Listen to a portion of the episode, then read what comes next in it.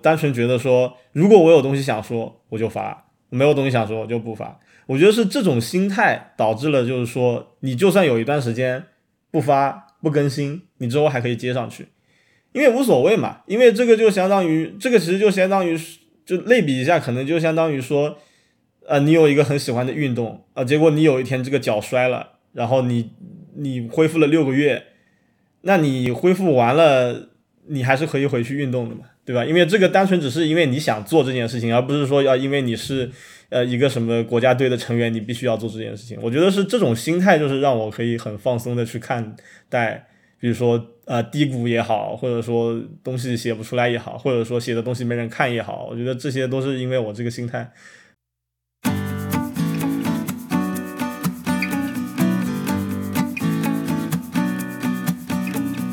欢迎来到闭门造车，一档关于创作者、创作体验和创作故事的访谈节目。继续上篇，下篇的嘉宾依然是博客作者和 content curator 林豪。在这篇里面，林豪讲述了一些他分享内容的原则，对于分享频率的控制，外加怎样积累写作素材。最后是我们两个人的全力安利，分享的门槛真的没有很高。对于你的 Telegram channel，我现在想简介一下哈，这个呃，这是一个什么样性质的 Telegram channel 呢？呃，我我有一个叫 Parallel Experiments 的 Telegram channel。然后这个名字就是 Neta 那个 Serial Experiments Lane 那个动画，哈哈，可以。然后这个 Ter 这个 channel 里面主要两类内容吧，一类就是我看到的呃好的资源，对吧？这个资源可能是一篇好的文章，或者是啊一个好的。有有意思的视频，或者是就是呃跟技术相关的一些，比如说呃怎么自学某一个语言的比较好的一个呃 guide 一些 tutorial，对，然后我会发在这个频频道里面。然后我有一条很重要的原则，就是我自己没有看过的东西我不会发。嗯，对，我觉得这个是我一一直在坚持一个原则。然后呃另外一类内容就是我自己的一些随想吧。然后这个相对来讲比较少，对，就是其实其实跟其实跟写跟跟我写博客的那个那个就是闭塞期是一个道理，就是说，虽然说你写在频道里面的那个那种杂谈随想，但它比较短，因为它相对而言这个质量的门槛可以低一点，但是如果但我还是可能我比较完美主义，就是觉得没有什么写的不不好的话，或者说觉得这个我想表达的这个想法。不是很有新意的话，我可能就不会写，所以相对而言会比较少，可能比例上我觉得可能是七三开到八二开左右，大概这个样子。嗯，对。那所以的话，你这个频道大概开了是什么时候开的呢？因为我看到订阅数数量还蛮多，有一千 plus，所以的话，我想知道就是为什么，就是我想知道为什么大家会对你这个平这个平台这个呃这个 channel 非常有兴趣。嗯，OK，呃，先说历史，先说先说频道历史啊，呃，Telegram，首先是 Tele，首先是我用 Telegram 这件事情，嗯，可能大概是呃一八年那个时候，呃一八年那个时候就周围的 比较酷的朋友开始用 Telegram，然后我也开始用，然后我发现它就作为一个即时聊天工具，的确非常好吧，就比如说比比微信好很多吧，然后我就开始用了。啊，然后就开始哎，发现哎，它原来还有这个，除了群聊以外，它还有一个 channel 这个功能。我觉得这个是一个比较新鲜的一个媒介，然后还挺有意思。然后那个时候我跟这个就是我在节目最开始的时候提到的啊，我那个时候状，我那个时候那个整个人精神状态都很差，因为一些个人原因。然后啊，那个时候把我从低谷里面拉出来的是，呃，其实一开始是跟我两个朋友就是每天交流。我两个本科同学，呃，本来我们就是关系挺不错的同学，然后因为我们大学的时候在同一个公司实习，所以大家变得非常的熟。然后我们有个三人小群，就是经常会啊聊天，或者说分享，就其实相比于聊天，更多的是分享大家自己看到的好的东西。然后有一天我就突然发现，那这些东西，就这些资源都非常的好，那我们为什么要在这个小群里面聊？我们不把它发出去？嗯，对。然后我当时就建了一个频道，然后那个频道当时是定位是说。给所有人看，所以说就是他，嗯，那那个就不是那个就不用中文，就是我所有的推荐。首先，当然我推荐东西其实基本上都是英文资源，然后就比如说我推荐的同时，我会写一段推荐语嘛，然后推荐语我也会用英文写。但我不知道有多少订阅的人是外国人，但总归我当时 定位是这个这样定的。然后那个频道就我当时那个频道我定的非常的死，就是那个范围定的非常的死。我那个时候对那个机器学习感兴趣嘛，所以说我当时推荐的都是机器学习的内容。嗯，对，然后可能就做了半年左右，然后也就五十个订阅。啊，然后我其实忘记了，我其实忘记了具体的契机，可能是因为我看到，比如说刚才提到的那个 Jesse，就交叉点的 Jesse 他自己的那个频道，或者说可能是因为看到了那个呃李如一的那个一天世界的那个频道，嗯，然后还有很多其实就是没有什么名气的，就是那个时候就有很多人他有那种就所谓的个人频道，就是他会在他的频道里面发很多 很话痨的东西。但是里面也会有一些，就比如说他看到有意思的资源，然后拿出来分享，然后我可能就是我觉得可能就是看到了有很多人在这么做，然后我就觉得我对我现在这个频道的这个我自己给他加的这个限制太死了，我觉得我完全也可以搞一个个人频道，因为可能我比较自恋的觉得，我觉得我看的东西和我想的东西还挺有意思的，至少对于一部分人来说，我觉得我的确我可以把它分享出去。对，然后我就建了现在这个频道，然后应该就是一八年的年底建的吧。对，然后其实你刚才提到说有一千个订阅挺多的，其实我觉得相对来也可能还算比较少的，就是因为我呃，一方面是因为我我做这个频道，我的目的从来不是让更多人看到，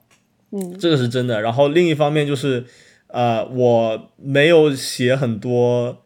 呃自己的内容啊，就相对而言，我转发别的东西比较多。因为我观察到的一个现象是，如果你自己写的东西比较多，可能你的那个那个关注会涨得比较快。比如说，比如说那个 Jesse 他的频道，啊，我印象中他的关注就涨得挺快的。他最开始我关注他的时候，也好像也就一千出头，现在可能都快三千了。对，然后这个是就他从一千到快三千的时间段，应该是比我。从零到一千要多得多，呃，要要短得多。所有人从一千到三千都比零到一千，supposedly 对不对？哦，对对对，是不是这种？他他的这个速率会越来越快。对对对，你你说的有道理。不过我自己的频道，我好像就是没有观察到那个说一天以后就涨得比之前快这个现象。嗯，还还是这样哈。我们目标不是说，既然你的目标不是让更多人看到，我们就不要以这个到底有多少人看到作为一个 metric。嗯，我想知道是说。作为一个记录到，基本上是转发你所看到精品，而且都是你品鉴过的。嗯，呃，你是说真的是纯，呃，你真的完全不考虑受众吗？因为毕竟频道是一个单向的，对吧？只有你自己一个人在往外广播。不能说完全不考虑受众，但是其实很少考虑受众。呃，我觉得我做这个频道的初衷，也不能说初衷，就我做这个频道主要的动力。它肯定有两方面动力，一方面是我自己想，我我自己想就是做一个这样的 feed，它可以把我在看什么，我在想什么这些东西记录下来，嗯。然后另一方面是说，这个东西我暴露给大家看，然后大家看了可能会觉得里面一些东西有帮助，但是你真的要问我，我会说第一个肯定是优先于第二个，对，就是我我我肯定是就是呃。我觉得 Telegram 频道，它这个，呃，就就算他现在有了这个原生的这个评论支持啊，他总归这个形式的确像像你说的，它就是很像一个广播的这么一种感觉。对，所以它的其实是虽然说它理论上可以双向沟通，但是它还是总更倾向于一个单向沟通。所以它其实我对它的理解是一个半私人的一个，呃，半私人的一个信息流吧。嗯，对，因为因为说他是半私人，就是虽然是你是公开的，就别人都可以看到，但是的确有一种你在自言自语的感觉。嗯，对，所以说可能就是这就意味着说你在用这个，因因为我觉得，呃，我是很相信说这个，嗯，这个 medium is the message，就是说你这个形式会影响你这个创作。对我觉得如果是这样一种广播的形式的话，它就会影响到你。创作的时候的想法，就你可能会更不 care 这个读者看到会怎么样，而而说不考虑受众，那我觉得不是不完全不考虑这种，就有一些最根本的一些，呃，可能最根本的一些东西还是会考虑的，就是说你再怎么样，有一千多个人关注你这个频道，所以你发内容之前，你会有一种责任感。就首先是，就首先是很基础的，就比如说那种明显是假新闻，我就不发了。另一个就是说，其实这个就我刚才提到，为什么我一定不会发自己没有看过的东西，因为我觉得我发出去是我是要为这个东西负责的。对，而且就是说我这个频道的定位，我觉得有一种，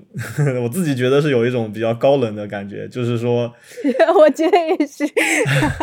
对，就是很精英主义嘛，就是我首先我发发的频率不高，对吧？然后我至少我自己觉得我发的每一篇都是精品，嗯，对，所以说这个就是更加重了那种发内容之前的责任感，就是虽然说你的受众可能是呃不会。在意说，哎，你怎么今天发的这个好像质量不太行？嗯，对。但是我作为呃频道的主人，我会觉得，呃，会觉得我还是要多考虑一下，在发出去之前。嗯，对，所以还是这个这个角度上还是会考虑一下。啊，我刚才听到你说有频率是吧？这个频率这方面你是怎么把握呢？还是没有把握就随手？频率这方面，其实我。自己有给自己强加一个限制，就一天不能超过一篇，因为我觉得一天超过一篇太多了。这个其实是我我自己对现在很多那个订阅内容的我不太喜欢的一点，就是我觉得就是你你做一个内容，你你做一个你创作内容，然后把它分发给那个你的订阅者，如果你是依依照这个思路的话，你的频率应该跟你的内容有关系。比如说，如果你的频，如果你的内容是如果你就是发那种呃比较，比如说那种有有阅读价值的长文，比如可能一篇要读个三十分钟那篇那那种样子，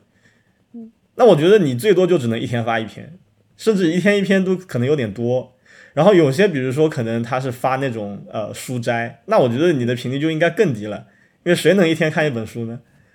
对，然后我就然然后我就觉得就在我这个频道的例子里面，可能。呃，我大部分内容就如果是文章的话，它可能的确就是 你一天里面读一篇长文差不多啊。然后有些资源的话，就那那就不一定了。就比如说，我只是告诉你有这个资源，然后如果比如说，如果它如果是一门课程，然后你可能要 take 这个课程，你要花很久嘛，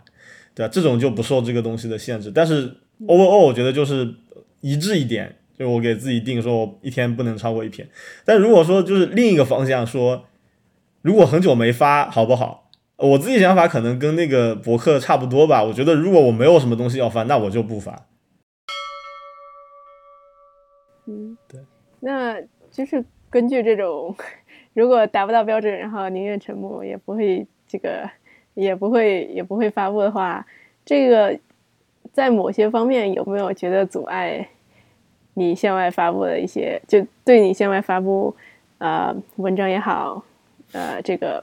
消息也好，造成阻碍呢？就是说，比如说，我想十件事情，但是达到我及格标准只有一件事情，那我最后只就发一个一件事，就发这一件事情。那剩下九件事情，其实说不定也很有意思啊。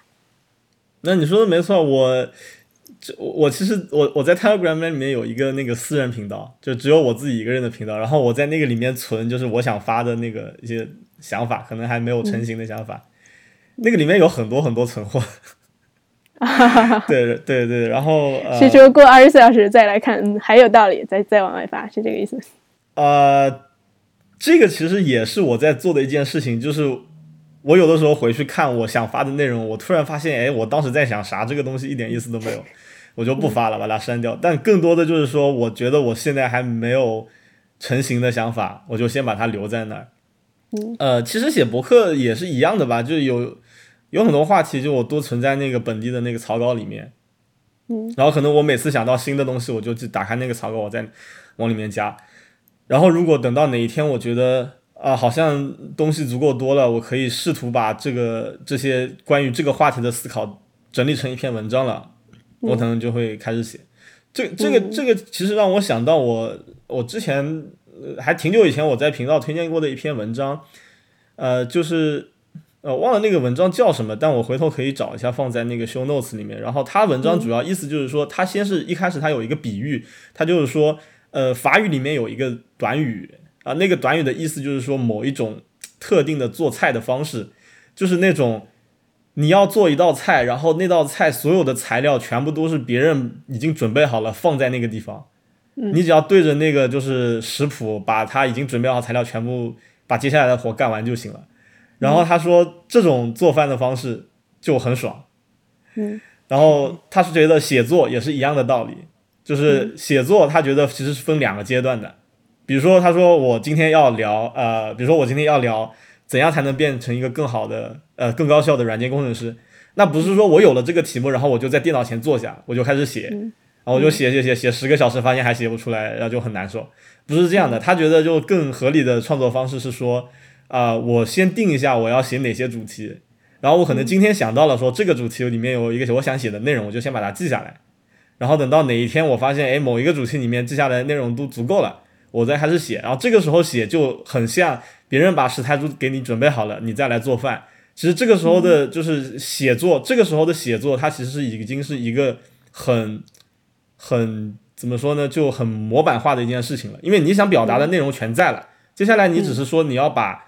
你你要考虑到这个文笔啊，考虑到语法呀，考虑到可读性，把这些信息全部串起来。这个是他觉得是相对而言是写作里面容易的部分，而且是可以训练的部分。但是你一开始 come up with 那些内容，这个那些灵感，这这个反而是难的部分。然后他又觉得说，我怎么去跨越这个写文章？我觉得呃很难从零到一这个过程，他就觉得是把这个东东西就拆成多次啊，我有我有灵感了就塞一点进去，有灵感塞一点进去，最后再补充。我觉得这其实是一样道理。像你的 channel 作为一个作为一个 feed，就是一个类似一个 stream 一个流，然后汇聚成一个博文，是是这个意思吗？对我我觉得是有两层，就是其实这里有两层都可以用这个规则，就是说，呃，我在博客里面，呃，我在比如说我在频道里面发的一些文字，就比较短的文字，这个本身也可能是就是我就准备一定时间之后才。才成熟的一个想法，嗯，对，然后这一层做了以后，就下面一层可能就是说，我回顾自己之前发的东西，然后我会发现，好像有好几有有好几段那个内容，它都是在说同一个话题，而且我觉得这个话题还挺重要的，值得把它沉淀下来，变成一篇文章，然后这样就可以继续做，或者有的时候就不需要依靠这个频频那个频道这个中间。就不需要依靠这个中间中间商了，就说我，呃，有我其实有我我现在就有至少十个想写的博客的那个题目，然后在我本地的那个 Markdown 的那个笔记里面，然后每个里面都有一些啊已经想到的要放进去的内容，对，但是没有一篇里面没有一篇是已经成熟了的，所以说写不出来。嗯，我我我就想到哈，就是。就是比如说，不管你是博客也好，然后还是 Telegram channel 也好，你中间有遇到过一些阻力，或者是想放弃。我知道你卡壳是一方面，嗯你，决定不去写又是一方面，对吧？嗯，我我 Telegram 频道其实今年今年那个五月份的时候，我有一个月没有更新。嗯，对，然后那个时候其实其实主要是因为我那个时候精神状态不太好，我觉得觉得今年大家精神状态都不太好，然后。呃，然后我我现在是，我其实哪怕到现在也有一定程度的临床抑郁的症状。然后我是今年四五月份的时候是最严重的，对。然后那个时候就是呃，可能大概一周左右没有发东西，其实没有发内容，那有可能有两个原因，一个原因是因为。因为精神状态不好，所以不想发。因为你发总归还是要你整理一下，然后如果说你有推荐语，可能推荐语要对推荐语本身还要编辑一下。另一方面是因为我的确就没有看东西，就是你就就是那个时候状态差到一个什么程度，就是说能够勉强把工作做完，但是在工作以外就呃没有办法，就不会去看那些我平时在看的就订阅的那些信息源。那我没有输入的话，那我肯定也没有东西能输出嘛。嗯。对吧？对，然后后来后来就是状态好了一些以后就继续了。对，但是就这个是这个是我可能唯一一个呃比较明确的，就是说我没有继续更新的一个时期吧。但是就从从整体上来讲的话，我没有说要呃停更，就没有过要停更这个想法。对对，但我觉得很有意思一点啊，就是说，即使在你状态最差的时候，也没有想想过停更，就是这种，就是这种 想要表达欲望啊，想要克服这个 大家一直想要 consume 的这种本能，而去而去发点什么，这这种欲望是你在什么状态下也。也没有想过停下来，这这是为什么？我觉得其实，在首先在状态最差的时候，没有想过要停，呃，没有想过要就是放弃这个。其实我觉得这个可能跟表达欲没有太有关系。我觉得这个主要是我做这件事情的目的是什么？因为我做这件事情，就刚才其实已经聊到好多。我做这件事情，我的目的是说，我没有给自己很多。就外在的，就是我我这做这件事情完全是内在，就很大程度上是内在驱动的。我没有给自己什么外在的一些目标，说，比如说哎得有多少人看，或者多久得发一篇文章，呃，而是说我单纯觉得说，如果我有东西想说，我就发；没有东西想说，我就不发。我觉得是这种心态导致了，就是说你就算有一段时间不发不更新，你之后还可以接上去。因为无所谓嘛，因为这个就相当于这个其实就相当于就类比一下，可能就相当于说，呃，你有一个很喜欢的运动啊，结果你有一天这个脚摔了，然后你你恢复了六个月，那你恢复完了，你还是可以回去运动的嘛，对吧？因为这个单纯只是因为你想做这件事情，而不是说要因为你是呃一个什么国家队的成员，你必须要做这件事情。我觉得是这种心态，就是让我可以很放松的去看待。比如说，呃，低谷也好，或者说东西写不出来也好，或者说写的东西没人看也好，我觉得这些都是因为我这个心态，呃，导致更容易，对，对。然后还有你，然后你提到的那个呃，表达欲这个东西，嗯，我也不知道怎么表达吧，就我觉得可能就是我第一次，就我前面提到的，说我呃一五年啊，不是一八年的时候，一八年低谷的时候，就是通过创作。呃，把自己从低谷里面拉出来，这是第一件事情。第二件事情就是最开始一五年写博客的时候，呃，感受到的那种成就感啊。我觉得这两件事情是我能说出来的，呃，我能指出来的比较比较明显的，就是说，呃，决定了我会有这样的表达欲和这样的价值观，就是觉得这个创作才能证明自己的价值，这种价值观，我觉得这两件事情是奠基性的。对，但是，但是说就是这种这种信念是是只是因为这两段经历就坚定了这种信念呢，还是说就这两段经历只是契机，然后之后就是一个正向循环，对吧？就如果你一直创作，然后一直有好的反馈，然后就会不断的强化你这种信念。我信念，我觉得可能就是这个样子。嗯，你这些订阅都是就是从哪里宣传过吗？就是因为你你的目的是说。一个是说自己来 archive 自己所看到的东西，然后顺便分享给别人，这种感觉。所以的话，就是你有哪里去，就是宣传方面就没有什么什么特别，对吧？但是就是你有去哪里宣传过吗？嗯，频道的宣传是这个样子的，你频道我我会在其实就跟博客一样，会在我的 SNS 上面宣传，然后我其实没有呃。我早期宣传过几次，早期就是就是我这这个时候的宣传是那种，我有一个 Telegram 频道啊，里面发我觉得好的链接和我的一些想法，请大家来关注，就这个是非常 active 的一种宣传，我发过两三次啊，对我发过两三次，然后在在推特上面的话，那条东西现在也是我的置顶。对，然后，然后还有一个就是我的习惯啊，就是就方便那些喜欢那个就是 这个 cyber stalking 的人，就我会在我所有的 SNS 上面都 link link 我其他的 SNS，就包比如频道这些也算进去嘛。对对，所以有些就的确有一部分人他是会，比如说他可能在推特关注到我，然后他发现哎我有个频道，他关注到我。对，然后有些人可能从博客，有些人可能甚至有甚至有人从 Instagram 过来的也有，或者 LinkedIn 这些。对，然后这就这种其实就是。自然的转化是一方面，呃，然后还有一还有一类就是，其实就是频道里面的那个，就我发在频道里面消息被人转发出去了，对，然后然后就那个有的时候就会吸引一些新的订阅者，对，但是其实其实这个东西，其实其实又跟那个又跟那个写博客突然会出一个爆款一样，我自己观察到的就是我的订阅者增长的这个过程中，就有几次是很明显的是因为某一个事件导致的。比如说，我有一个呃，我我有一个朋友，他在豆瓣上叫 Nova，呃，他他当时在他的那个频道里面宣传了一下我的频道，然后。然后他关键他那个文章他还发到那个少数派上面去了，然后那个被推荐到那个首页嘛，啊那个事情让我涨了一百五十粉，就是很 很明显，就两天里面那个粉一直在涨，一直在涨，对，然后可能就有个两两到三次这样的事件，然后剩下的就真的都是慢慢的一点一点涨起来的，就是就如果我们说呃可能就是有机的吧，organically 长增长的。因为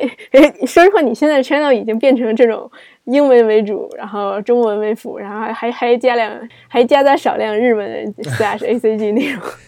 啊，所所以我在想，你有没有考虑过 tag？啊，其实我觉得这里也有两个问题啊，就先说这个 tag 这个问题。嗯，如果如果你很无聊，翻到我早期的那个频道内容，你会发现那个时候我是加 tag 的。嗯，但我觉得 tag 它有一个问题就是。呃，就是我指的是 tag 本身的问题，就是说，至少对我来说，我觉得它是一个我的脑子没有办法 manage 的一个东西。就是我可以举个例子，就是我之前用那个一个叫 Pinboard 的一个产品来管理我所有的书签，然后 Pinboard 一个比较好的地方，就大家都比较喜欢的一个功能，就是说，就比如说，比如说跟 Chrome 的这个书签管理器对比嘛，就它可以给每一个书签加一个 tag，然后这样你搜起来就很方便。然后我那个时候也就用 tag 给我的书就就给我的书签加 tag，但我后来就发现一个问题，就是说，假设你今年一月份的时候，你把你已经收藏的，比如说两百个 link 全部加了 tag，然后你六月份的时候又想做这件事情，你根本就忘了，就是那个时候就应该按照怎么样的标准给 给一篇呃给一个链接分到某一个 tag，我觉得这个事情是，如果你不每天做这件事情，你是会忘的。然后就会导致，就可能有的时候会，哎，明明有一个 tag 已经有了，或者有一个 tag 已经有类似的 tag 了，然后你又新建了一个。然后另另一方面，我是觉得你要创建一个合理的 tag 系统，这件事情本身非常的难。就除非说你是你你的 tag 非常的少，比如说比如说比如说你刚才提到说，我觉得可以说，比如说如果这个内容是中文的，我就加个 Chinese，这个这内容是。英文的就加个 English 啊，如果这个是 A C G 内容，我就加个 A C G 啊，如果是技术资源，我就加个 Tech。嗯，如果是就可能四五个 Tech，那我觉得不错，这个是的确可以。但是如果要稍微细一点，我就就就会发生我刚才说的这个问题。对，然后我就，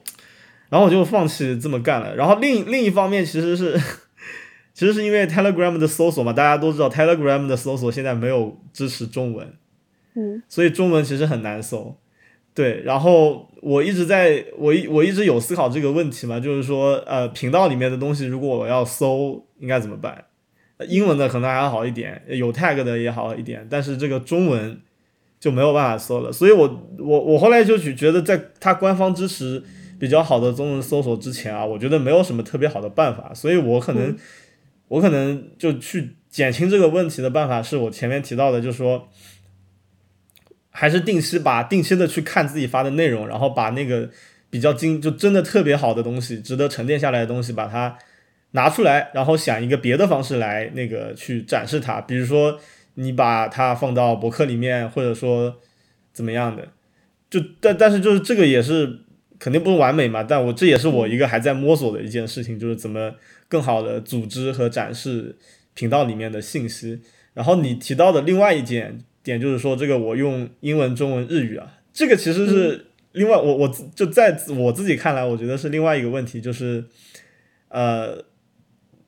其实是我个人对于语言的看法。我对人对我个人对语言的看法是说，我不是很 care 我用什么语言，就是我现在表达这个东西用什么比较方便，我就我就用什么语言。然后这个频道其实的确是这个频道的受众就是。嗯，我既然是中文为主，那它的定位肯定是吸引中文受众。对我其实有想过说，为什么不跟我一开始，比如说我之前提到我第一个那个频道一样，为什么不把它就做成一个英文的，对吧？因为其实我推荐我用中文推荐的很多资源，它就是英文的，对吧？其实我我的受我的受众基本上就至少都是中中英双语的嘛。嗯，对，但我觉得可能我的考虑在于说我我我最开始做这个频道的时候，我的想法是就既跟我前面那个频道相比，我想就多写一些自己的感触，自自己的呃想法。然后我觉得可能我还不太能用英文写这些东西，对，所以选的中文。对，但是其实其实我其实，在那个博客这一边，我也有考虑说我要不要尝试写一点英文的博客。我觉得应该也是可以的，可能，但这只是只是一个我还没有尝试的，一直在拖延的一件事情。还还还有，其实其实还有一个可以稍微聊两句的，觉得大家订阅这个 channel 是想得到什么？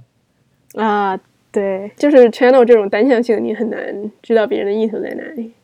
所以你有没有过猜测之类的？这个问题，我的猜测是，我觉得我的订阅者里面大部分还是就是单纯喜欢那个资源推荐。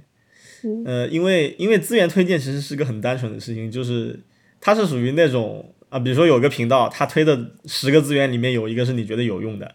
嗯，如果其实我我个人觉得这种东西你就完全就可以订阅，就是他推的你不喜欢的东西你就不管就可以了，嗯，我觉得这个就可能大家想法不一样吧，但至少对我来说，如果是一个是推荐资源的频道，一个是就是发杂讲杂谈的频道。如果说两者都是十个里面有一个我会觉得有意思的，那么我会保留资源推荐那个，然后杂谈那个我就不想关注了。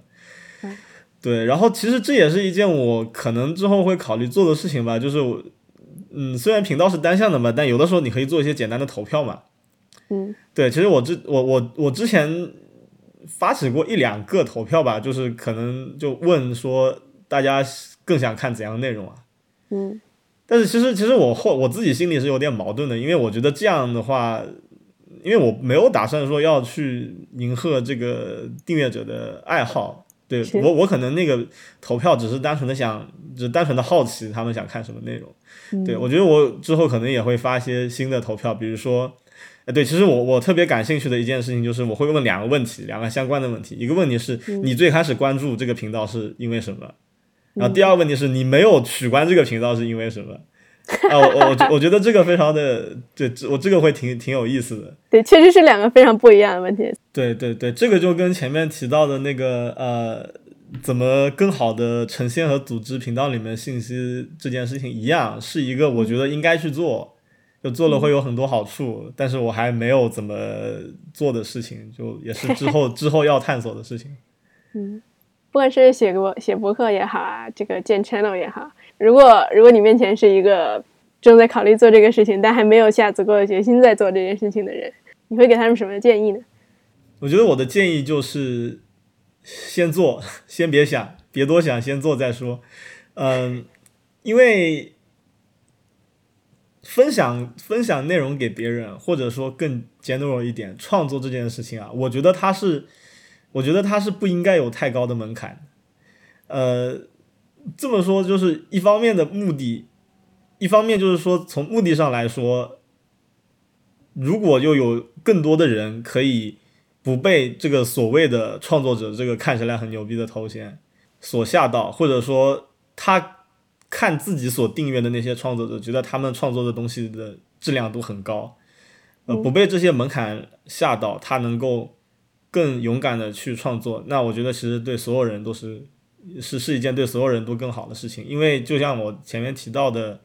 你永远不知道说你写的这个东西，即使你觉得它再怎么没有价值，它还是可以帮助到一些人。我我甚至觉得，其实我我自己都可以呃作为一个门槛没有那么高的例子吧，就是如果如果你对比一下，就是我跟呃之前上过你这个节目的那些嘉宾。然后你会发现那些创作者，他们都是真的有，呃，那种比较能够拿出来说的，或者说比较容易解释清楚的创作作品。比如说有些有自己的 app，啊，然后有些有自己的这个这个做自己的视频，呃，在比如说在 B 站上面有自己的一个呃，有就一直在投稿视频，然后他的视频都可能是就精心剪辑过的这个样子。然后而反观像我的话，其实我的输出形式主要是写文章啊，然后。呃，curate 资源，然后就整理资源这件事情，其实说白了，嗯，挺简单的，没有什么门槛。就可能他更多的是看你作为 curator 的这个品味怎么样。对对对，然后然后写文章这个东西嘛，就说我对我自己已经写的文章还是比较自豪的。但是嗯就是我写的量的确不是很多。然后我其实其实之前我经常跟人讲那件事情，我说我比较惭愧的一件事情是我其实有很多东西可以分享，但是因为我自己的能力的问题，有很多东西我都没有写成文章。对，然后我觉得就相相对而相对而言，其实就是我做的这些东西，其实真的也没有什么门槛。对，然后我最你，然后或者说你回顾一下最开始我写博客，那就很简单呀，就是写了一个非常没有怎么说呢，就写着一个非常微不足道的一个问题的解决的这个方案，然后把它放在博客上面，这个就是最初的那个契机。虽然说有很多人觉得有用，但是他那个东西本身的确就是非常微不足道的。对，所以说就是我就觉得，如果说呃大家如果有这样的兴趣，呃写博客啊，或者说做频道呀，或者任何别的形式的创作，就是可以不用考虑太多，直接开始。然后然后像像 Telegram 其实就是一个不错的形式，就 Telegram 频道就是一个不错形式，就是就像我我我刚才也有提到，就是说它这个单向的模式，其实其实就我觉得其实可以类比一下那个。呃，Instagram 的那个 Story 嘛，那现在所有产品都在抄那个 Story，、然后 Instagram 的 Story 刚开始的时候，刚开始推出这个 feature 的时候，他们想法就是说我要降低，就是发这个降低这个发帖的这个心理门槛，嗯，对，因为很多因为很多人他在 Ins 上面他呃不敢发照片，他就觉得大家的照片都好好看啊，我这个照片不好看。嗯，呃，我不想发，所以说就用户活跃性就下降了啊。然后这个 story 这个东西呢，二十四小时以后大家就看不到了，对，所以就越后越后计分，然后就其实无所谓了。对，然后其实哪怕像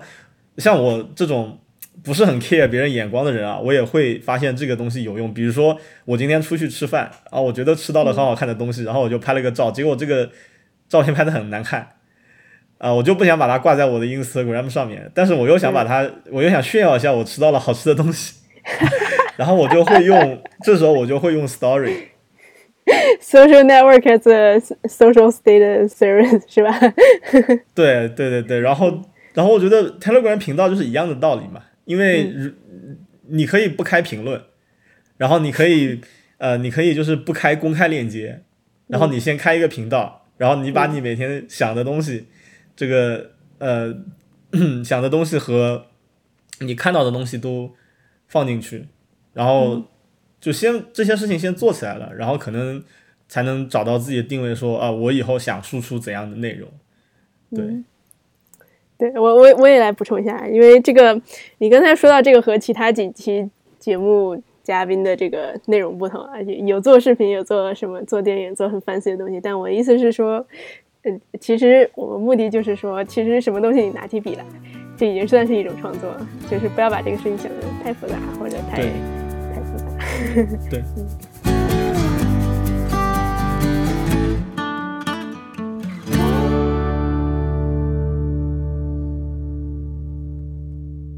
那今天就到这边。其实林豪的 Telegram 频道，我到现在已经订阅一段时间了，也因为这个频道看到了很多。嗯，不少有意思的信息，还有文章，还有作者，让我大开眼界。另一点就是，这期的对话里面反复提到一种非常浪漫主义的想法，把体验、所见还有感动分享给未来某个网络上的陌生人。其实也是我发起闭门造车播客的动机之一，所以感觉非常有共鸣。如果听到这里你心动的话，不如也去创作自己喜欢的东西吧。还有就是不要错过本期的花絮。您好来安利博客作者 Eugene Wei，还有交叉点博客的三位主创。有兴趣的话，请来官方网站咕噜咕噜 FM 点 GitHub 点 IO 收听。最后，最后是闭门造车的联系方式。除了在你最喜欢的泛用型播客播放器收听闭门造车播客以外，你还可以选择用自己的邮箱订阅邮件列表“闭门造车邮政”，或者加入 Telegram 讨论群“闭门造车茶馆 ”t.me/slash 咕噜咕噜 FM。如果你有感想、建议、反馈，有创作内容想说，或者想推荐创作者来节目的话，请邮件咕噜咕噜 FM at gmail.com，在站点的反馈页面内留言，或者在 Twitter、Mastodon、豆瓣和 Telegram 上联系我。感谢收听。